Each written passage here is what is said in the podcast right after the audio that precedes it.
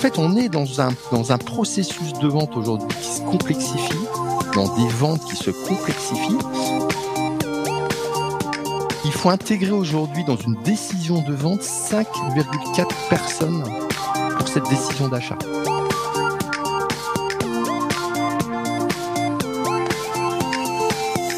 Cela ne vous a probablement pas échappé, l'inbound marketing, cette stratégie commerciale qui vise à attirer les clients vers soi plutôt que de les poursuivre, a le vent en poupe au sein des équipes marketing et commerciales. Quel est l'état du marché de l'inbound et quelles sont les grandes tendances à venir alors que le métier devient de plus en plus professionnel? Quel rôle les réseaux sociaux et les influenceurs jouent-ils dans une stratégie d'inbound marketing efficace? Avec l'intelligence artificielle et l'hyper-personnalisation au cœur des conversations, sommes-nous au début d'une nouvelle ère de l'inbound marketing? Quelles tendances émergentes faut-il surveiller pour garder un coup d'avance? Pour en savoir plus et pour bien comprendre, j'ai invité dans ce nouvel épisode du podcast Le Digital pour tous Michel Brébion, fondateur et CEO de Winbound MV Group et organisateur d'Inbound Marketing France, le premier événement digital et marketing en France. Bonjour Michel. Bonjour PPC, bonjour à tous. Bien le plaisir de te retrouver ce matin pour parler d'un sujet que je sais qui était totalement cher. Pour démarrer, pour celles et ceux qui n'auraient pas suivi les événements précédents, je voudrais savoir quelle est ta définition de l'inbound marketing en 2023 pour une personne qui découvre peut-être ce concept. Eh ben écoute, si on fait le plus simple possible pour euh, pour euh, pour un matin, c'est c'est attirer à soi. C'est-à-dire qu'aujourd'hui, cette stratégie qui est née euh, vraiment dans dans ce sens-là, c'est on attire à soi du coup des prospects idéaux pour lequel qu'on a travaillé avant, qu'on appelle le persona, et on va les nourrir de contenu qui font qu'ils vont nous considérer comme étant un, fournisseur potentiel. Donc c'est quelque part créer de la chaleur. Euh, euh, j'emploie souvent un terme euh, de, Michael Aguilar qui est la chaleur ajoutée. Et donc ça se retient bien, c'est que si je crée de la chaleur ajoutée sur mes prospects, eh ben je vais plus facilement pouvoir rentrer en contact avec eux ou plus facilement je vais pouvoir du coup les convaincre de me considérer, puisqu'aujourd'hui on sait que les recherches font sur Internet. Bah, S'ils vont chercher trois quatre fournisseurs potentiels, ils vont par le contenu et la valeur que j'apporte se dire que je peux être en tous les cas quelqu'un qui, qui pourrait répondre à leurs besoins.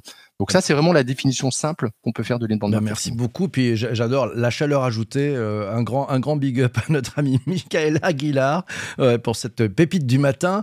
Euh, si on fait un peu le point, si on fait un peu le point sur l'état de l'art en ce moment, l'état du marché, comment tu le qualifierais?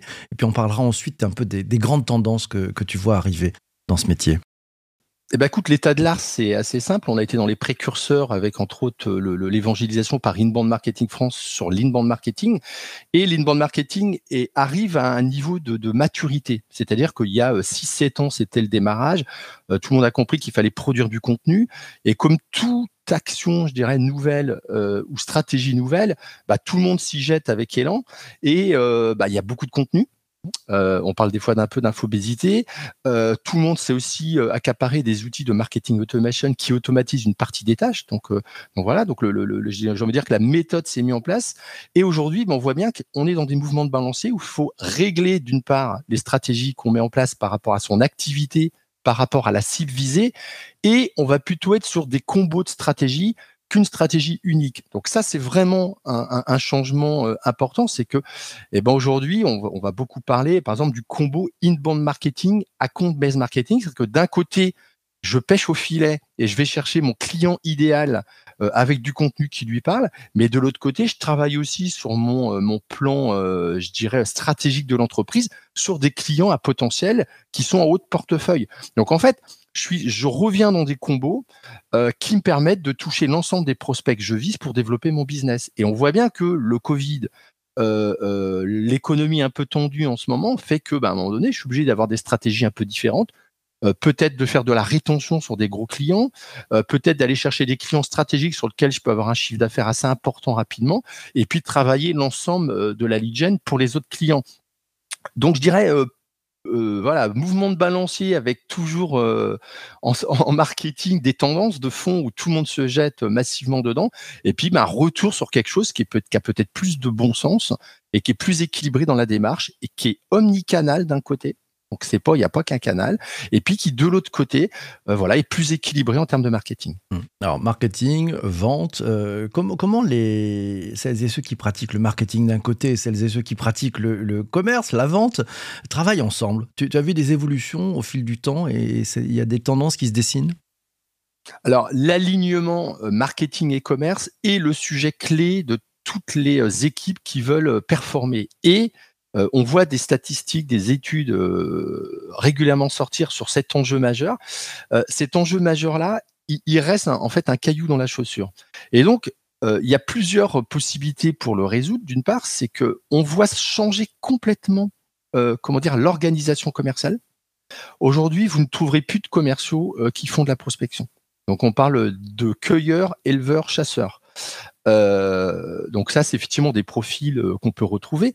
Mais aujourd'hui, il faut en moyenne 7 à 10 appels pour décrocher un rendez-vous. Et donc, on a vu naître du coup un métier qui est le Sales Développement Représentatif, le SDR, qui lui vient à côté du commercial expert, puisqu'en fait, ce qui a aussi changé euh, en, par l'inbound marketing, c'est d'avoir tes commerciaux experts métiers qui répondent aux dernières questions que ton client idéal n'a pas trouvé sur le web. C'est-à-dire que le métier du commercial aujourd'hui, c'est de créer de la valeur. Et donc, 74% d'ailleurs euh, des clients euh, euh, attendent du commercial de répondre aux questions qu'il n'a pas trouvées sur le web. Donc, ça veut dire que chaque client aujourd'hui va aller sur le web, regarder qui pourrait répondre à ses besoins. Il va en checklister deux, trois. Euh, et puis, bah, il va regarder euh, qui euh, produit des contenus riches, qui répond à des questions, mais il a des questions pour lesquelles il n'y a pas de réponse. Et donc, la valeur du commercial, c'est d'apporter ces réponses. Et à côté de ça, comme le profil a changé, je vais dire quelque chose qui est pas bien, mais que le commercial, d'une manière générale, s'est embourgeoisé euh, par rapport à ce qu'on a connu, bah, on va mettre à côté un SDR qui va faire les listes de prospects, qui va faire les appels, qui va qualifier les fiches contacts dans euh, le CRM, etc. Et donc, on va voir un duo SDR commercial pour répondre. Et je dirais même qu'aujourd'hui, pour aligner, euh, même si on fait euh, un contrat marketing et commerce sur les objectifs de chacun, souvent dans les entreprises, on met cinq objectifs à chacun. Par exemple, le commerce va toujours dire le marketing m'envoie des leads non qualifiés. Bon. Et puis le marketing va dire bah, les commerciaux n'appellent pas les leads qu'on leur génère. Voilà, bon, le combat classique. et donc, et donc, on va créer un contrat, une sorte de contrat entre les deux équipes avec des objectifs pour chacun euh, qui font qu'on améliore. Pour autant, euh, on voit bien qu'aujourd'hui, pour améliorer du coup euh, cette, ce fonctionnement, bah, le, le, duo SDR commercial va fonctionner parce que le SDR va faire des micro-tâches qui vont permettre d'avoir des tableaux de bord très fins, des fichiers enrichis, et donc on va améliorer sur tout le traitement, je dirais, de, de, vente, la manière dont c'est enfin, le processus qui est mis en place. Et pour des entreprises plus dimensionnées, euh, est en train de, de, se mettre en place euh, le métier de, chief, euh, pardon, de chief manager revenu, c'est-à-dire qu'en fait, on va avoir quelqu'un carrément qui va euh, être responsable de l'alignement. Donc en fait, il va lui venir coordonner le marketing et le commerce. Il va s'assurer donc sur toute la chaîne de valeur du métier, eh ben que le, le sales playbook est à jour, que les offres sont adaptées.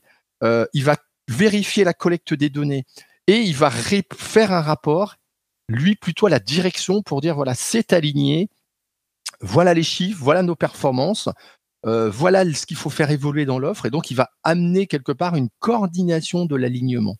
Alors que pour des entreprises moins dimensionnées, on va revenir sur de l'opérationnel avec, un SDR et un, duo avec le commercial. Donc, ouais, des vrais changements, euh, des vrais changements qui s'opèrent, parce qu'en fait, on est dans un dans un processus de vente aujourd'hui qui se complexifie, dans des ventes qui se complexifient.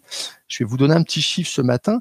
Euh, il faut intégrer aujourd'hui dans une décision de vente 5,4 personnes pour cette décision d'achat.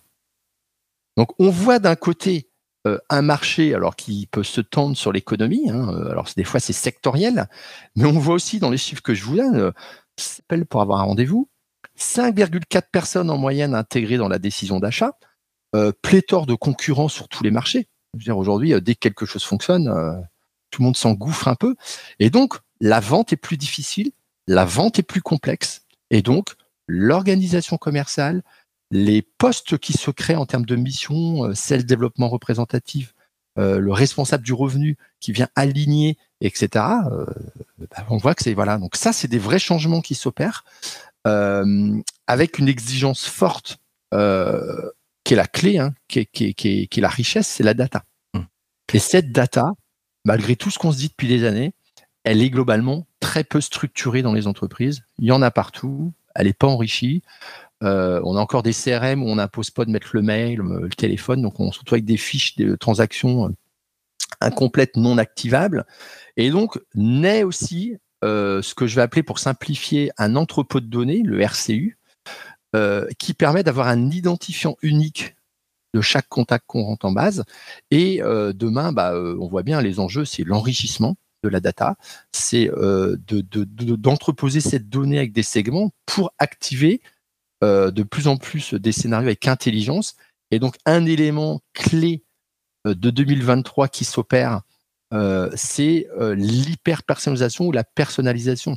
Si je m'adresse à une verticale métier, eh ben, je dois produire un contenu qui a de la valeur pour ce métier. Je n'envoie plus un contenu généraliste à toute ma base. Aujourd'hui, je suis obligé de verticaliser ma démarche. Et euh, une des grandes, grandes nouveautés, c'est euh, ce qu'on va appeler aussi, euh, je suis désolé pour le terme, c'est le sales enablement. C'est un peu le Netflix du contenu pour les commerciaux. C'est qu'aujourd'hui, je vais effectivement mettre à disposition des commerciaux des contenus, des fiches produits, des fiches techniques, des contenus à pousser dans la vente pour que eux aussi créent de la valeur. On a l'inbound marketer de l'autre qui vient euh, générer des leads.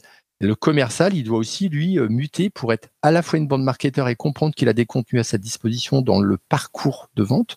Et de l'autre côté, il est équipé par un SDR qui vient lui aider, qui vient l'aider sur des tâches euh, un peu moins glamour, qui sont effectivement enrichir la data, travailler ses chiffres, aller targeter des comptes qu'il doit travailler, etc. Donc les équipes changent, les équipes bougent pour effectivement des ventes de plus en plus complexes. Bah Lyon, c'est un beau programme. Quand, euh, tu me parlais de tout ça, j'ai une image qui me venait en tête. Tu sais, c'est celle de, ceux qui sautent en parachute et qui font des figures euh, tous ensemble, qui se rapprochent. C'est assez passionnant. Je vais prendre un commentaire de, Vincent qui est en, direct sur, Twitch et il nous dit il faut aussi que les écoles apprennent à leurs étudiants à faire du marketing héroïste. Les étudiants apprennent des techniques inspirées de l'influence et en arrivant en entreprise, ils découvrent qu'ils doivent faire du commerce. Qu'est-ce que tu penses, euh, justement, des jeunes qui arrivent euh, il faut les reformer ou au contraire, il y a, plein de choses à leur, euh, prendre parce qu'ils ont des codes euh, qu'il faut peut-être utiliser en, inbound marketing ou en ABM Alors, les jeunes ont de la fraîcheur. Donc ça, c'est quelque chose qui est, très intéressant. Ils vont avoir pas mal d'idées. Par contre, rapidement, ils vont rentrer dans, de la méthode. Hein. L'école apprend la méthode. Et donc, ils ont la méthode, ils, ils, vont pouvoir effectivement dire, bah voilà, l'inbound, ça fonctionne comme ça. Et aujourd'hui, ce qui est extrêmement intéressant, c'est l'agilité. Et l'agilité, elle doit avoir deux, aspects. Elle doit permettre effectivement de se dire, bah, j'ai fait techniquement, puisque quand on parle de marketing, on parle aussi d'opérationnel.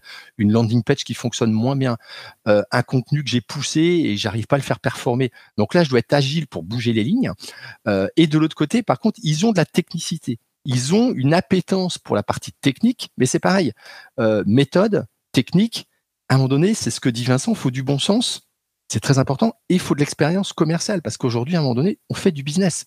Et donc, on pourrait se dire, bah tiens, c'est super, j'ai fait une super landing page. Euh, oh, mon contenu, il est super beau, il est propre, il est bien mis en page, etc. Et puis, euh, bah, ça, il n'y a aucun résultat. Donc, c'est, vrai que si c'était si simple d'ailleurs, euh, tout le monde aurait des, des résultats très performants. Mais c'est vrai qu'aujourd'hui, bah, il faut être performant dans une approche, comment dire, qui est, euh, qui est euh, éprouvée en termes de, de technicité, euh, l'inbound marketing, la compte-based marketing, etc. et mais il faut aussi du coup réussir à s'appuyer sur des équipes pour moi qui sont équilibrées. C'est-à-dire qu'en fait l'enjeu, on parle de seniorité avec les retraites, bah, l'enjeu, je trouve que c'est aussi une équipe qui, a des jeunes et de la seniorité, parce que la seniorité, il y a l'expérience, il y a le sens du commerce euh, que les jeunes vont moins avoir. Et donc, on va pouvoir s'appuyer sur leur technicité, sur leur leur, agilité, leur fraîcheur, et puis la seniorité va amener un sens du commerce qu'ils n'ont pas toujours. Et donc, c'est pareil, le, duo de ces équipes plutôt équilibrés bah, vont faire qu'on va performer dans l'entreprise. Bah, plutôt sympa hein, se dire finalement les... c'est un lien entre les générations. Tiens, Virginie euh, nous dit, elle nous parle, tiens, ouais, ça c'est intéressant aussi parce que les, jeunes sont, c'est un peu la génération TikTok, hein, ils maîtrisent pas mal de choses. Virginie nous dit la vidéo courte peut être un excellent moyen pour faire connaître et populariser une entreprise et ses valeurs, pour la promouvoir sur les plateformes de réseaux sociaux communautaires, pour accroître la présence du, du monde de l'entreprise en marketing digital. Elle pense à Instagram pour le B2B, le B2C, TikTok. Justement, comment tu vois l'arrivée là des, des, des trucs qui sont très courts, très short ce sont des, contenus prêts à, picorer que, vous créez aussi pour les entreprises? Clairement, aujourd'hui, le temps de lecture chute. Donc euh, c'est un élément, on parle d'infobésité d'un côté, euh, et donc il faut créer de la valeur pour casser cette infobésité, c'est que les contenus que je produis sont vraiment très travaillés, apportent de la valeur, surtout sont très ciblés par rapport à un public D'où la l'hyper-personnalisation, d'où la verticalisation éventuellement dans mon, business model. Et euh, euh, vous avez complètement raison aujourd'hui, la grosse tendance, euh, on peut parler ce matin, c'est le snack content. C'est-à-dire que je vais faire des contenus plus, faciles à lire, rapides. Donc on, on peut retrouver effectivement la vidéo courte qui cartonne grosse, grosse, grosse tendance de la vidéo en 2023. on va retrouver les podcasts, hein, qui alors là sont plus longs souvent, mais il y a des tendances de format donc, euh, GIF animé, vous le voyez sur les réseaux sociaux. Euh, PDF téléchargeable, ça peut surprendre, mais aujourd'hui, vous pouvez faire un lien SmartLink sur LinkedIn, euh, qui est un lien de téléchargement d'un PDF que vous avez enregistré, qui a des très très bons retours. Donc, on voit bien les carousels, les PDF téléchargeables, les GIFs animés, euh, les vidéos courtes, etc., sont des supports, en tous les cas, pour donner quelques chiffres clés et amener à lire un contenu plus, euh, plus développé. Et donc, effectivement, c'est une grosse, grosse tendance. J'ai moins de temps, je veux aller vite, je veux savoir si ce que je vais lire m'intéresse. Et du coup, ben, j'ai effectivement une sorte de teasing euh, avant chaque contenu qui me permet d'aller le chercher si ça m'intéresse. Donc, ouais, ouais, grosse, grosse tendance du moment. Le snack content, on a, on a compris que c'était, la grande tendance. Autre grande tendance, on n'en a pas parlé, l'intelligence artificielle. Tu as, tu as vu arriver les, les GPT et autres euh, sujets d'intelligence artificielle générative. Quelle place ils sont en train de prendre justement dans, dans l'inbound auprès des professionnels de cette pratique? Alors, il y, a, plusieurs choses. Il y a l'intelligence artificielle euh, liée à l'action commerciale et là, on voit qu'effectivement, des, des, des, des, sociétés comme Mojo proposent d'écouter et d'étudier les entretiens commerciaux. Et on voit bien que ça va permettre en fait de proposer des analyses qui vont dire, bah voilà, t'as pas utilisé les bons mots clés, euh, ton temps, euh, ton temps d'échange avec le client est trop long euh, par rapport à l'efficacité qu'on attend, etc. Et donc l'IA va analyser du coup le traitement commercial pour amener des clés de succès et va souvent essayer de reproduire l'écoute du meilleur commercial de l'équipe euh, pour essayer effectivement de copier-coller quelque part euh, les, bons tips de ce commercial. Donc l'IA est en train de prendre une place importante dans l'activité commerciale, dans, la vente. Donc ça, c'est extrêmement intéressant. Euh, L'IA va apporter un soutien pour rédiger des posts sur les réseaux sociaux. Alors il y a tous ceux qui sont hyper à l'aise, qui ont trouvé leur propre organisation et qui animent leur compte LinkedIn. Bah. Et puis, on a aussi qui n'ont pas d'idée, euh, c'est un peu la page blanche, ils savent pas trop comment écrire. Et donc, l'IA commence déjà à être exploitée pour rédiger des posts assez simples. Et donc, ça, c'est intéressant. Mais ce qui a changé euh, euh, fondamentalement avec l'IA, je trouve, sur la rédaction, par exemple, là, de plutôt d'articles, c'est qu'en fait, tout le monde se l'est approprié. Et c'est là que c'est un changement majeur, parce qu'à la limite, on pourrait se dire, bon, c'est un peu élitiste, euh, c'est tous les geeks du web euh, qui ont euh, été sur l'IA, sur ChatGPT, puis qu'on commencé à essayer de rédiger, de bidouiller des articles, etc. Et c'est pas vrai. C'est-à-dire qu'en fait, vous discutez avec des responsables marketing de petites PME, 20 salariés, 30 salariés, bah, ils ont vu venir l'IA sur le contenu et ils l'ont utilisé assez rapidement. Et la plupart du temps, ils rédigent un article métiers, parce qu'ils sont dans l'industrie, euh, dans des métiers particuliers. Et l'IA vient euh, corriger les fautes d'orthographe, vient, comment dire, les aider à améliorer l'article, parce que c'est pas leur cœur de métier, ou vient les aider à trouver des sujets de rédaction. Et donc, c'est une assistance aujourd'hui qui est intéressante et qui est exploitée du coup par tout le monde. Et c'est là que c'est effectivement que c'est un peu bluffant, c'est que j'ai envie de dire du jour au lendemain, euh, ChatGPT a fait accélérer tout ce qui existait en IA qui était là, parce qu'au final euh, Mojo ça existait déjà, euh, il y avait déjà des IA, mais ça a donné un coup de projecteur sur l'IA, ça l'a rendu en fait accessible à tous. Et c'est ça le changement. Alors ça va changer fondamentalement la rédaction d'articles, Ça, c'est sûr. Maintenant, euh, c'est comme tout mouvement, toute tendance. Bon, ça va atterrir un peu et puis euh, va se mettre des choses euh, euh, qui doivent créer, en tous les cas, de la valeur et qui, qui, ne doivent pas faire en sorte que tous les articles se ressemblent mmh. et que toutes les accroches se ressemblent. On a eu une grosse tendance de l'emailing avec des outils assez identiques, je dirais, au niveau européen. Et on s'aperçoit que quand vous recevez là, vos, vos, vos emails du matin, bah, les accroches sont les mêmes, les contenus sont à peu près les mêmes, les emails sur LinkedIn sont à peu près les mêmes. Ces outils-là ont une tendance quelque part euh, à ne pas créer de personnalisation, puisqu'en fait, bah, c'est aussi, euh, c'est vrai que c'est mmh. modélisé. Maintenant, l'IA doit apporter cette personnalisation. Euh, il va y avoir des, c'est vrai, des grosses tendances. Ça va être, ça va être un des bouleversements majeurs euh, qu'on va connaître euh, sur les prochaines années. Ouais. Alors faites attention, hein, copier pas coller partout parce que sinon ça ressemblera à tout le monde. Euh, dernière question, parce que cet épisode du podcast touche bientôt à sa fin, c'est la, question de, Charles. Il te demande, pour arriver à ce que tu présentais tout à l'heure, sur vraiment le, bon attelage, le bon arrimage, est-ce qu'il vaut mieux investir en premier dans les compétences des commerciaux ou sur une plateforme? Bah déjà, je dirais qu'en premier, il faut avoir une analyse extérieure de son, de son traitement commercial et de son organisation commerciale. C'est-à-dire qu'aujourd'hui, de l'intérieur, on voit pas euh, les cailloux qu'on a dans la chaussure, on les connaît, mais on sait pas trop comment euh, s'en débarrasser. On voit pas les ruptures qu'on a dans le process de vente. Et donc déjà, première action, c'est avoir une photographie extérieure euh, pour regarder ce qui fonctionne, ce qui fonctionne pas et ce qu'il faut mettre en place. Parce que le risque, c'est de venir empiler des solutions ou alors des solutions en termes de méthode et en termes d'outils qui ne résoudront pas les problèmes majeurs. Et ensuite, pour moi, c'est je construis ma stratégie, je construis du coup la manière dont je vais procéder par rapport à mon métier, par rapport aux profils commerciaux que j'ai. Si j'ai des chasseurs, des éleveurs, des cueilleurs, bah, je vais pas m'organiser de la même façon. Par rapport aux outils qui sont acceptables dans l'entreprise par rapport à la sauvegarde des données, etc. Il y a toujours des questions qui se posent. Et une fois que j'ai écrit la manière dont je vais procéder, eh ben, je vais m'équiper euh, d'outils, d'enrichissement de données. Mais je ne fais pas à l'envers. Aujourd'hui, on empile les solutions techniques parce que souvent, bah, on est démarché par euh, une multitude de commerciaux justement qui veulent vous vendre l'outil. L'outil n'est toujours qu'un moyen. Bah, n'oubliez pas, l'outil n'est qu'un moyen. Michel, un grand merci euh, pour être passé ce matin dans cet épisode du podcast. Merci à toi. J'en prie, un grand plaisir. Merci à vous tous. Merci à vous tous. Merci aussi à toi d'avoir euh, oui, écouté jusqu'ici et participé à cet épisode du podcast euh, en direct. Merci aussi à toutes celles et tous ceux qui sont abonnés, qui nous rejoignent régulièrement sur ce podcast Le Digital pour tous. Si tu as aimé ce podcast, n'hésite pas à mettre euh, quelques étoiles sur Apple Podcast ou Spotify. Et puis, bien entendu, on se retrouve très très vite pour un prochain épisode. À très bientôt, porte-toi bien et surtout, surtout, surtout, fais-toi plaisir. À ciao, ciao, ciao.